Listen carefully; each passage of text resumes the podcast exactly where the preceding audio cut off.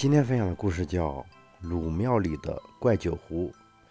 孔子带着他的弟子瞻仰鲁桓公宗庙，在案桌上发现一只形状古怪的酒壶。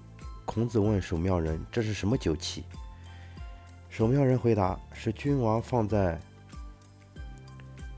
左右作为明制用的酒壶。”啊，我知道它的用途了。孔子回头对弟子们说。快取清水来，灌进这只酒壶里。弟子舀来一大瓢清水，徐徐注入酒壶。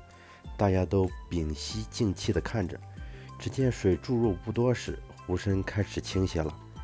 接着，当水达到壶腰时，酒壶却又重新立得端端正正的。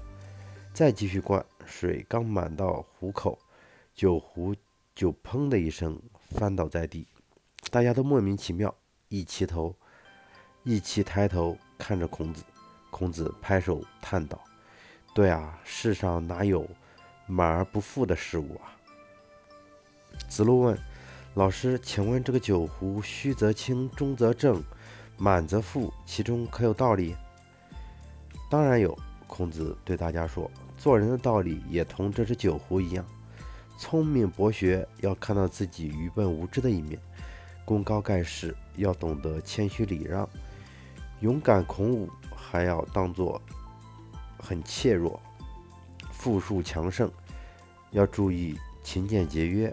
人们常说的“不偏不倚，截长补短”，也就是这个道理。一切事物，一切事物无不存在着一个确定的度。事物的界限、分寸、火候，它反映了事物质和量的统一关系。